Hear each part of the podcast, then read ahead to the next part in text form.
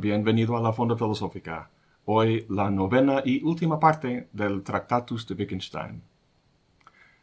A tres proposiciones del final del texto, en la 6.53, Wittgenstein dice, el método correcto de la filosofía sería propiamente este, no decir nada más que lo que se puede decir, o sea, proposiciones de la ciencia natural, o sea, algo que nada tiene que ver con la filosofía. Y entonces, cuantas veces alguien quisiera decir algo metafísico, demostrarle que en sus proposiciones no había dado significado a ciertos signos. Este método le resultaría insatisfactorio. No tendría el sentimiento de que le enseñábamos filosofía, pero sería el único estrictamente correcto. Está claro que en el Tractatus Wittgenstein no ha seguido este método. Entre todas las proposiciones que lo componen, no se encuentra ni una que sea de la ciencia natural. Más bien, son todas filosóficas, es decir, metafísicas. Entonces, ¿por qué no procedió de la forma correcta? Bueno, lo que dice es que propiamente y estrictamente ese método sería el único correcto. Pero la verdad, si fuera el único correcto, esos adjetivos sobrarían. Lo correcto es lo correcto, pues. Se me hace entonces que no es el único correcto. Además está su comentario al final de la cita, donde dice que usar este método con alguien, es decir, solo señalarle las partes de su texto que carecen de sentido, le resultaría insatisfactorio, ya que no tendría la sensación de que le enseñábamos filosofía. Me resulta interesante esa palabra insatisfactorio, pues la satisfacción es un sentimiento, y me lleva a pensar en las primeras palabras del libro, en el prólogo, donde dice que el objetivo del libro quedaría alcanzado si procurara deleite a quien, leyéndolo, lo comprendiera. Deleite y satisfacción. Estas son palabras que tienen que ver con la estética. Recuerda que la lógica tiene que ver con el pensar, la ética con el actuar y la estética con sentir placer y dolor, satisfacción e insatisfacción. Es por eso que no utiliza el método estrictamente correcto, porque solo produciría insatisfacción. Wittgenstein quiere que su libro plazca y por tanto sigue otro camino. El problema es que el camino que ha tomado en el Tractatus es bastante extraño, contraintuitivo, de hecho paradójico. En la penúltima proposición dice claramente que las proposiciones de su texto, todas, son un cynic, como dice en el alemán. El libro entero es un sinsentido, ya que lo único que puede decir con sentido son las proposiciones de la ciencia natural, y son proposiciones puramente metafísicas las que componen el Tractatus, proposiciones que no corresponden a ningún estado de cosas en el mundo. No expresan hechos, sino pura galimatías. ¿Cómo hemos de interpretar esta extraña situación? Pues una posibilidad sería tomar el consejo de David Hume. Al final de su libro Investigación sobre el entendimiento humano, dice, si procediéramos a revisar las bibliotecas convencidos de estos principios, ¿qué estragos no haríamos? Si cogemos cualquier volumen de teología o metafísica escolástica, por ejemplo, preguntemos ¿Contiene algún razonamiento abstracto sobre la cantidad y el número? No. ¿Contiene algún razonamiento experimental acerca de cuestiones de hecho o existencia? No. Tírese entonces a las llamas, pues no puede contener más que sofistería e ilusión. Los principios a los que hace referencia son los que ha desarrollado a lo largo del libro, a saber, que todo conocimiento es o bien a priori o a posteriori verdadero analíticamente, como vemos en la proposición todo soltero no es casado, o verdadero sintéticamente, como Juan es soltero, cosa que se averigua investigando empíricamente. Si un libro no contiene ningún razonamiento de este tipo, hay que tirarlo a las llamas. Siguiendo los principios de Hume, tendríamos que echar el Tractatus a la hoguera. Unos tres siglos después, hubo otro filósofo con una posición muy parecida a la de Hume. Me refiero a Rudolf Carnap, miembro del Círculo de Viena y defensor del positivismo. A diferencia de Hume, Carnap conocía a Wittgenstein y fue profundamente influido por el Tractatus, así que sería bueno saber su opinión. Aquí es lo que dice al respecto. Tanto mis amigos del Círculo de Viena como yo, en lo personal, debemos mucho a Wittgenstein. Sin embargo, lo que dice en el Tractatus resulta inconsistente nos dice que no es posible hacer proposiciones filosóficas y que de lo que no se puede hablar se debe guardar silencio. A continuación, en lugar de guardar silencio, escribe todo un libro de filosofía. En segundo término, no puedo estar de acuerdo con su aseveración de que todas sus proposiciones son sin sentido, tal y como son las proposiciones de la metafísica. En mi opinión, muchas de sus proposiciones, por desgracia no todas ellas, tienen de hecho sentido. No sabemos a ciencia cierta qué habría dicho Hume sobre el Tractatus, pero lo que Carnap ha dicho es simplemente ignorante. Para que veas por qué, tienes que entender qué es para Carnap el método estrictamente correcto de hacer filosofía. En su escrito la superación de la metafísica mediante el análisis lógico del lenguaje nos dice qué es exactamente el análisis lógico. Tiene un fin negativo y uno positivo. Negativamente sirve para eliminar palabras y proposiciones sin sentido, y positivamente para el esclarecimiento de los conceptos significativos y de las auténticas proposiciones, y para la fundamentación lógica de la ciencia fáctica y de la matemática. Pues, ¿cuáles son las auténticas proposiciones, las con sentido? De la mano con Hume, dice que hay dos clases. Primero están las proposiciones analíticas, que son verdaderas o falsas en virtud únicamente de su forma, como las tautologías y las contradicciones. Dice Carnap que las fórmulas de la lógica y de la matemática pertenecen a esta clase, y no dicen nada acerca de la realidad. La segunda clase son las proposiciones empíricas o sintéticas, y pertenecen al dominio de la ciencia empírica. Y luego dice, cualquier proposición que se deseara construir y que no encajara en ninguna de estas clases, devendría automáticamente en sin sentido. Sin duda, Carnap y sus colegas empleaban el análisis lógico para criticar a autores como Heidegger, por ejemplo.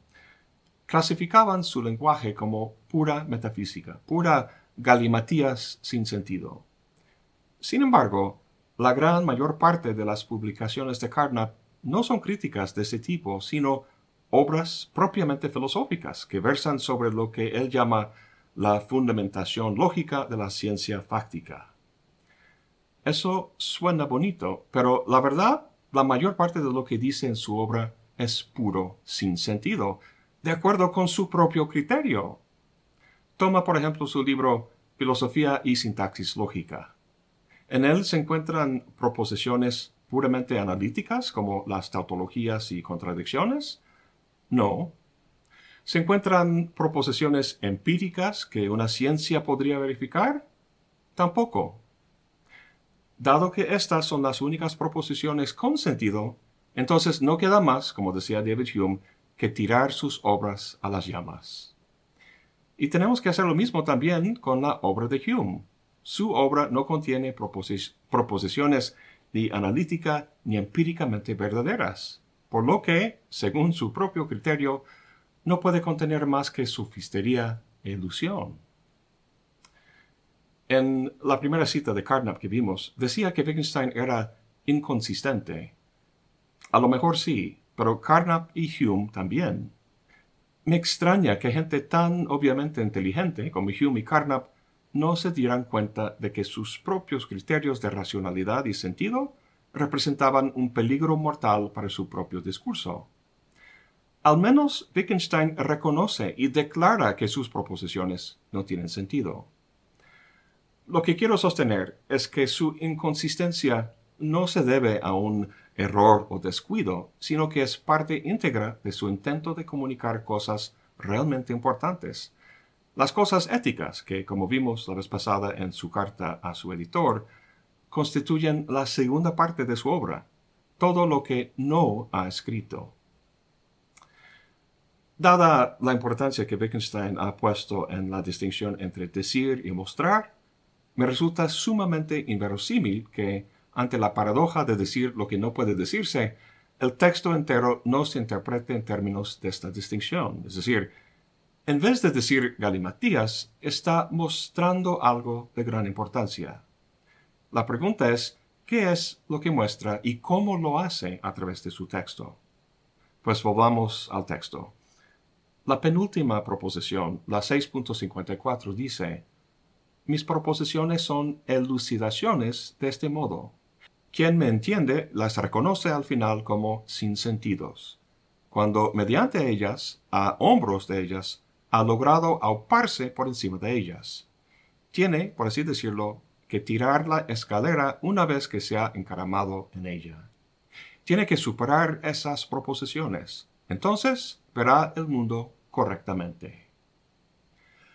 La palabra elucidación es importante. La palabra en alemán es el verbo erläutern, lo cual significa explicar o elucidar. El primer traductor del Tractatus, C.K. Ogden, había traducido erläutern como se explican, o sea, mis proposiciones se explican de este modo. En una carta, Wittgenstein le dijo, no, el verbo no es intransitivo, sino transitivo. Es decir, lo que queda elucidado no son las proposiciones mismas, es decir, las proposiciones del Tractatus, sino otra cosa.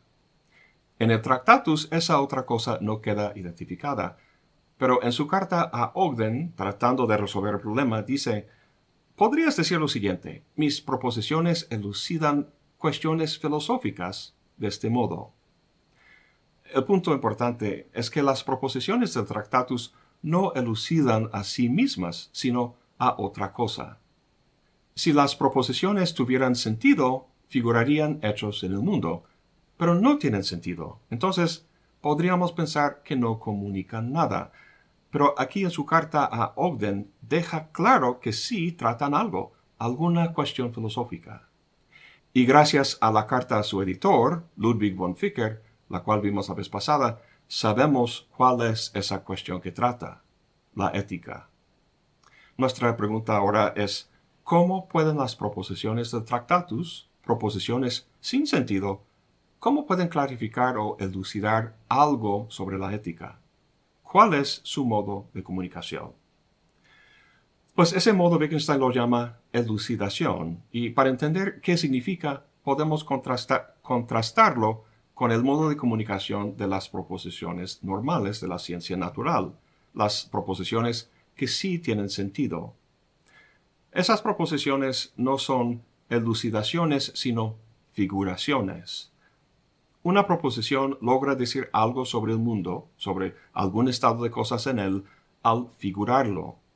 Lo que permite esta figuración es la forma que la proposición comparte con el estado de cosas en el mundo. Lo que permite que un retrato de una persona figure esa persona es una forma que comparten en común, una forma espacial o geométrica. En el caso de la proposición y el estado de cosas, la forma es lógica. El punto importante es que esa forma, sea espacial o lógica, no se dice, no se representa dentro de la proposición o el retrato, sino que se muestra, se hace manifiesto. Bueno, si eso es la figuración, ¿qué es la elucidación? Wittgenstein tomó el concepto de Frege, quien lo explica al contrastarlo con la definición. Frege dice que hay que distinguir las definiciones de las elucidaciones. Algo que es complejo, es decir, compuesto de cosas más simples, puede ser definido. Tomemos como ejemplo la palabra hombre. Su definición, al menos su definición tradicional, es animal racional. A lo mejor los términos animal y racional sean definibles en términos de cosas a su vez lógicamente más simples, pero tarde o temprano uno llega a un término que no puede reducirse a algo más simple y que no puede, por tanto, definirse. Lo único que queda es tratar de dar a entender lo que uno quiere decir dando pistas, esperando que otros así lo capten. Dar pistas es lo que Frege quiere decir con el término elucidación. Es la misma dinámica que encontramos en la paradoja del diccionario. Buscas la definición de un término en el diccionario. La definición está compuesta de más términos. A lo mejor entiendas el significado de todos ellos. Si no, tienes que buscar la definición del término que no entiendes, y ahí vas a encontrar más términos tarde o temprano la definición conceptual, por así llamarlo, ya no sirve y hace falta otra forma de comunicar el significado de algo. Esa otra forma se llama la definición ostensiva. Ostensiva viene del latín ostensivus, cuya raíz es ostendere, lo cual significa mostrar. Las más de las veces cuando definimos algo ostensivamente, lo mostramos con el dedo, eso es rojo. Él es Juan. Para las cosas sencillas de la vida cotidiana eso funciona perfectamente bien, pero para cosas más abstractas no queda más que mostrar o elucidar su significado usando proposiciones. Ahora, volviendo al Tractatus, Wittgenstein nos dice en la penúltima proposición que sus proposiciones, todas las proposiciones del Tractatus, son elucidaciones. Pero elucidaciones de qué? ¿Qué está tratando de dar a entender? A lo mejor el concepto de mundo. Así se inicia el libro. El mundo es todo lo que es el caso. Todas las demás proposiciones son de alguna manera un comentario o elucidación sobre esa primera. Ahora, imagínate que en vez de esa primera proposición, hubiera empezado su texto con las últimas dos proposiciones, la 6.54 y la 7 las que dicen que todas las proposiciones de ese libro son sin sentidos, que no pueden decirse, y de lo que no se puede hablar hay que callar. Didáctica y retóricamente, eso habría sido desastroso, ya que el lector no habría tenido motivo alguno para seguir leyendo. En definitiva, Wittgenstein quiere comunicar algo, pero no lo va a comunicar señalándolo con el dedo, sino con el lenguaje, con proposiciones por lo que necesita que uno lea. Bueno, partimos en la lectura de la idea del mundo como la totalidad de los hechos y aprendimos que el lenguaje puede representar ese mundo al figurar los hechos en proposiciones. Vamos a suponer que eso es lo que hacen las proposiciones que leemos en el Tractatus, que están figurando. Pero no es así. Si te acuerdas de lo que dijo sobre el método estrictamente correcto de hacer filosofía, dijo que consistiría en demostrarle a uno que no había dado significado alguno a ciertos signos de sus proposiciones. Eso es lo que hace Wittgenstein al final del texto. Toda la discusión del mundo, hechos, proposiciones, lógica, etc., no han figurado ningún hecho en el mundo, por lo que no han logrado dar significado a ningún término. Sin embargo, en el Tractatus no ha estado figurando, sino elucidando. Volvemos a la pregunta, ¿elucidando qué? Si te acuerdas de la carta a su editor, dijo que el tema de su texto es la ética. Pero como vimos, la ética no puede tratarse dentro del mundo, no es algo fáctico, ya que los hechos son contingentes, pueden darse o no, y si así fuera la ética, dejaría de ser ética ya que todo sería relativo, como vimos en el caso del imperativo hipotético en el último video. La ética tiene que ser absoluto, pero el mundo del tractatus es contingente. Dado que lo ético no es un hecho en el mundo que puede ser figurado, Wittgenstein no puede tratarlo directamente con el lenguaje, o sea, no puede decir lo que quiere decir. Tiene que elucidarlo o mostrarlo. Es por eso que las proposiciones del Tractatus, cuya finalidad es comunicar algo sobre la ética, tienen que carecer de sentido. Si tuvieran sentido, representarían hechos. Sin embargo, eso no comunicaría nada sobre la ética. Si esto es así, entonces, ¿cómo pueden proposiciones sin sentido comunicar algo sobre la ética? Para responder quiero hacer una paréntesis y hablar un poco sobre el juicio de gusto en Kant. ya que la extraña naturaleza de las proposiciones del Tractatus se parece mucho a la del juicio estético.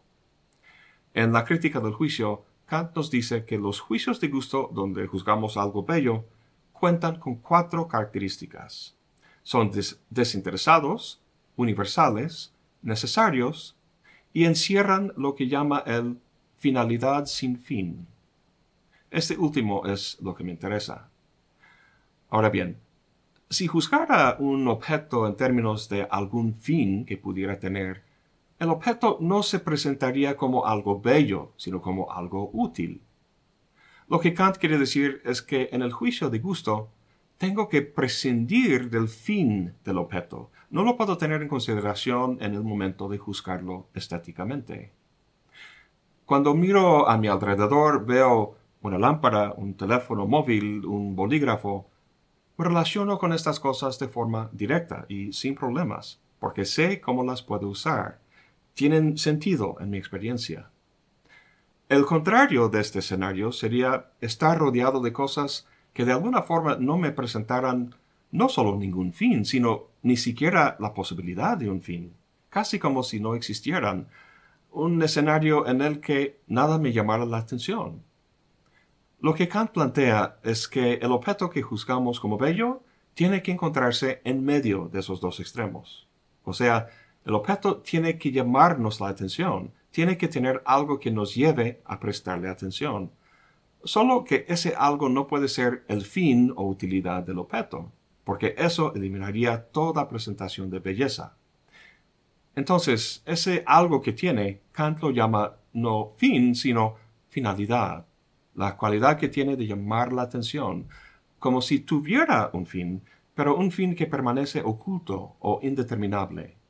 Es esta característica del objeto estético lo que impide que el entendimiento logre imponer un concepto para pensar o representar el objeto. El raciocinio está detenido y así el entendimiento y la imaginación pueden entrar en lo que Kant llama un juego libre entre sí, condición para la producción del placer en base del cual juzgamos bello el objeto. Bueno, a lo mejor ya veas algunos puntos de similitud con el Tractatus. El concepto de fin en Kant es como el concepto de sentido en Wittgenstein.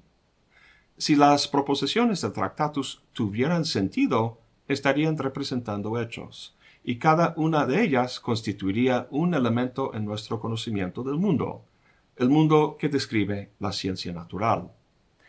Sin embargo, ninguno de esos hechos tendría un carácter ético. En este mundo no se hallaría la ética. Todo eso es para decir que al hablar con sentido, la dimensión ética se pierde, no se muestra, de la misma manera que al juzgar un objeto de acuerdo con su utilidad, toda presentación de belleza se pierde. Si por tanto no puede comunicarse diciendo cosas con sentido, ¿qué opciones le quedan? En la introducción, Russell dice, el señor Wittgenstein logra decir mucho sobre lo que no puede decirse, insinuando de forma un tanto sarcástica que para ser consistente debió haberse callado y no haber escrito nada. Si no hubiera escrito nada, tampoco pudo haber comunicado nada. Tenía que decir algo tenía que llamar la atención de un posible receptor de la comunicación, pero no a tal grado que el receptor se fijara en los hechos del mundo. Por tanto, las proposiciones del Tractatus carecen de sentido. Son como el objeto bello que carece de un fin, pero no a tal grado que deje de llamar la atención al espectador. Carece de un fin, pero sí encierra eso de finalidad, esa cualidad que comentamos hace rato. Esa es la cualidad que tienen las proposiciones del Tractatus. Seducen al lector con la figura de sentido, le inducen a seguir la concatenación de proposiciones, esperando una gran conclusión conceptual al final. Pero en vez de eso, Wittgenstein quita la escalera, cuyos peldaños han sido todas las proposiciones que hasta ahora uno ha subido para llegar a ese punto. Y como la belleza que tras la contemplación del objeto artístico de repente luce en él, el darse cuenta del sinsentido de las proposiciones del Tractatus lleva al lector al superarlas. Y lo que luce, dice Wittgenstein, es el mundo, el mundo visto correctamente. Dado que la naturaleza de la ética es lo que quiere comunicar y que la ética no forma parte del mundo fáctico, uno esperaría que al superar las proposiciones del Tractatus, que lo, lo, que uno vería o lo que se mostraría sería algo más allá del mundo, un mundo trascendente. Pero no, dice en la 6.54 que uno ve el mundo correctamente. Si es así, eso significa que antes de la lectura del, Tractatus, uno veía el mundo incorrectamente. ¿De qué manera? Pues en la carta a su editor dice, creo que donde muchos hoy en día solo parlotean, yo en mi libro he logrado plantear todo bien guardando silencio al respecto. Wittgenstein aquí no menciona nombres, pero entre los que parlotean seguramente tiene en mente Russell y G. E. Moore. Los dos escribieron mucho sobre la ética, tocando temas tradicionales como la naturaleza del bien, los valores, la normatividad, etc. Todo lo cual le parecía a Wittgenstein pura galimatías. ¿Por qué? Pues la respuesta obvia es porque las proposiciones de la ética no figuran ningún hecho en el mundo y por tanto carecen de sentido. Pero hay una razón más profunda. En el primer video de la serie, comentamos que Wittgenstein escribió el Tractatus en las trincheras de la Primera Guerra Mundial. Consideraba que su vida, que su persona, carecía de valor y de dignidad, que era éticamente reprochable, poco más que un gusano. Se alistó en el ejército austriaco no para defender a la patria, sino como prueba existencial, para ver si era un hombre o un gusano. La idea de que un análisis filosófico de la ética publicado en un artículo por ahí pudiera resolver los grandes interrogantes de la vida que enfrentaba es lo que le parecía ridículo. En las manos de filósofos profesionales, la ética se plantea como si fuera una técnica, que al seguir estos principios o aquel código uno puede vivir bien y de forma impecable al convertir a la ética en un asunto epistémico, es decir, en una cuestión de saber aplicar principios, por ejemplo, vivir se vuelve más fácil, menos exigente. Entonces, donde gente como Russell y Moore parlotean, Wittgenstein ha dado en el clavo al guardar silencio. Pero momento, en el Tractatus, como dice Russell, Wittgenstein dice mucho sobre lo que no puede decirse ¿Cómo que ha guardado silencio? Pues ponte en los zapatos de Wittgenstein. Todo eso que se escribe sobre ética es galimatías, no sirve. Y quisiera comunicar lo que piensa para que gente como Russell y Moore dejen de hacer lo que hacen. ¿Cuáles son sus opciones? Podría publicar un artículo criticándolos y explicando la verdadera naturaleza de la ética, pero si lo hiciera, no solo estaría pecando de la misma manera que ellos, sino que al sumarse a la discusión estaría tácitamente aprobando sus galimatías como una forma legítima de tratar el tema. No quiere que sigan, sino que se den cuenta de que lo que dicen es galimatías. Por otro lado, si literalmente guardara silencio, si no dijera nada, seguirían adelante. Entonces algo tiene que decir, pero no lo puede decir directamente, porque como vimos, eso solo suscitaría más argumentos por parte de ellos y el problema seguiría. Entonces, lo comunica de forma indirecta. Se podría decir que la relación entre Wittgenstein y sus lectores, digamos Russell y Moore, es como aquella entre el psicoanalista y su paciente. El psicoanalista no sacude físicamente al paciente, diciéndole directamente Oye, estás loco, salte de tu locura. Luego explicándole lo que padece para que vea bien su problema. No, el problema no se ve, no se cura de esa forma. El abordaje tiene que ser más bien indirecto, un lenguaje empleado de tal forma que el paciente no entienda, sino que vea el sinsentido de sus pensamientos. Habíamos comentado en algún momento la proposición 6.421, donde dice, ética y estética son uno y lo mismo. Wittgenstein expresa esta idea en otra carta a su editor, donde le dice que su obra es filosófica, pero al mismo tiempo literaria. Ayuda mucho si vemos el Tractatus como una obra literaria. Si tomas una clase de escritura literaria, una de las primeras cosas que te enseñan es mostrar, no contar. Si te diriges directamente a tu lector diciéndole lo que sienten los personajes de tu cuento, vas a fracasar.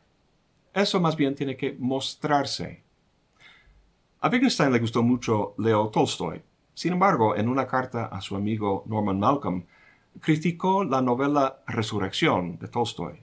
Dijo, cuando Tolstoy simplemente cuenta una historia, me impresiona infinitamente más que cuando se dirige al lector. Cuando le da la espalda al lector, eso es cuando me resulta más impresionante.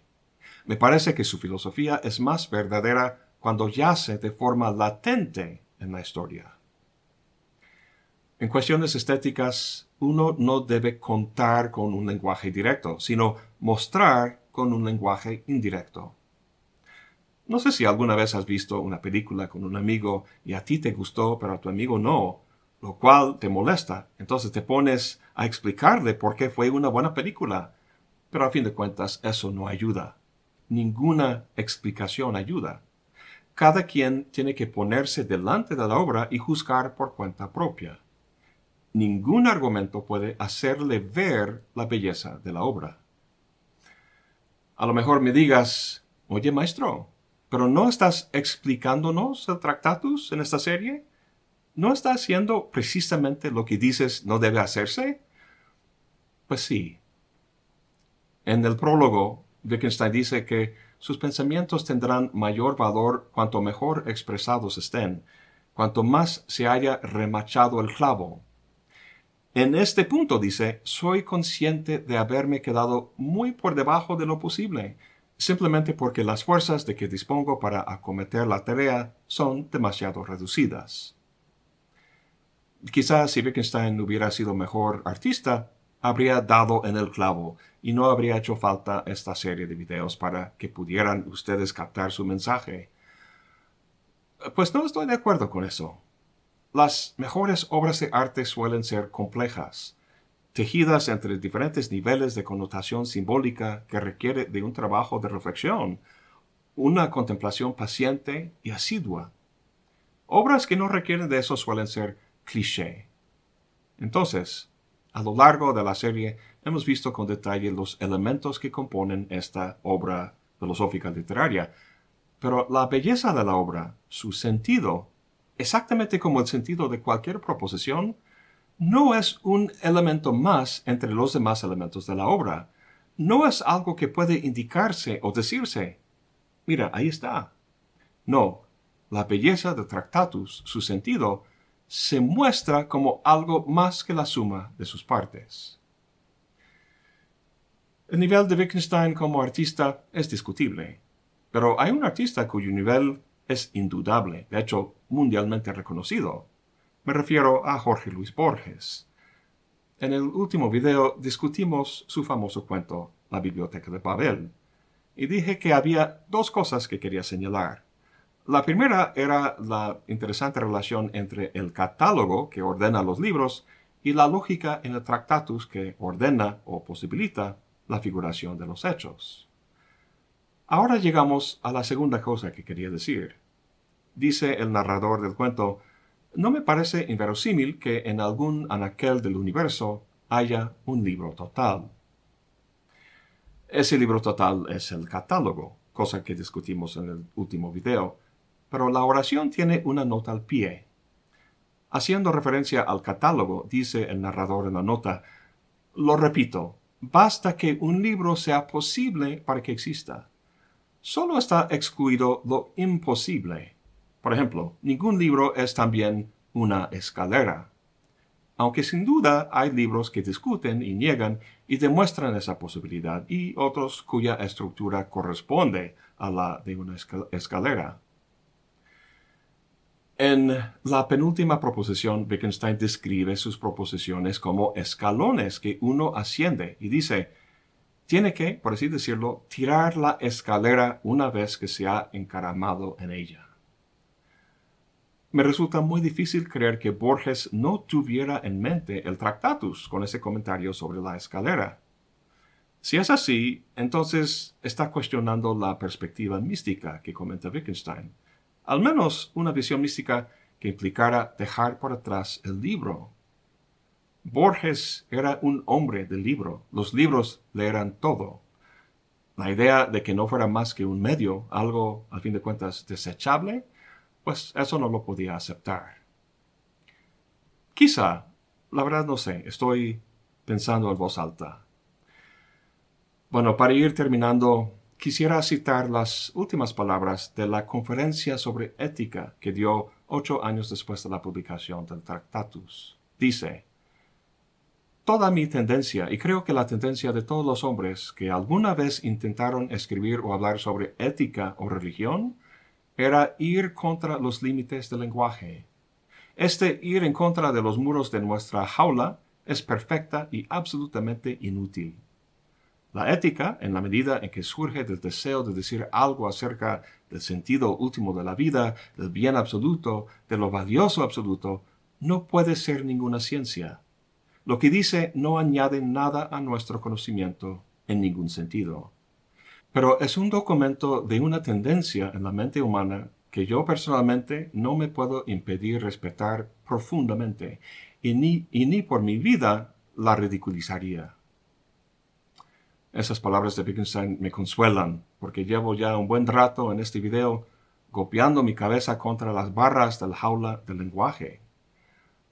Podría seguir hablando de diferentes detalles, referencias, interpretaciones, dando más vueltas sobre lo mismo, pero me doy cuenta que llega un momento en que deja de ser elucidación y se convierte en galimatías. Llega el momento, pues, en que hay que tomar en serio la séptima proposición y callarse.